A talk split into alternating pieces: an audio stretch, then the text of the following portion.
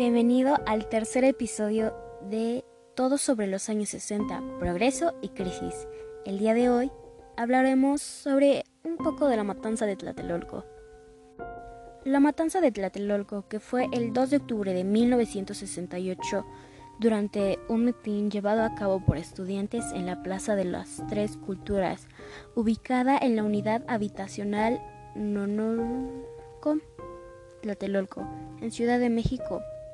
Aproximadamente hubo 300 a 400 muertos y heridos aproximadamente 1000.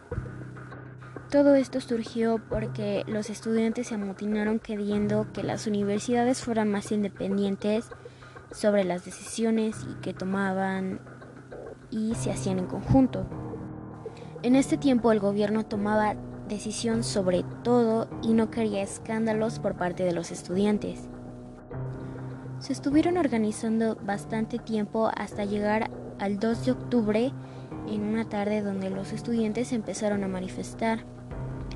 Se manifestaron durante todo el día y en la noche del 2 de octubre los soldados del gobierno llegó y empezó a matar a todos los estudiantes para que dejaran de manifestarse.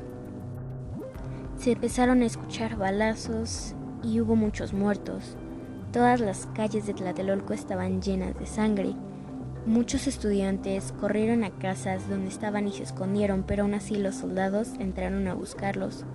Y el que se atrevía a esconderlos también sería sacrificado. Cuando por fin llegó la mañana del 3 de octubre, todo estaba casi limpio cuando los ciudadanos salieron.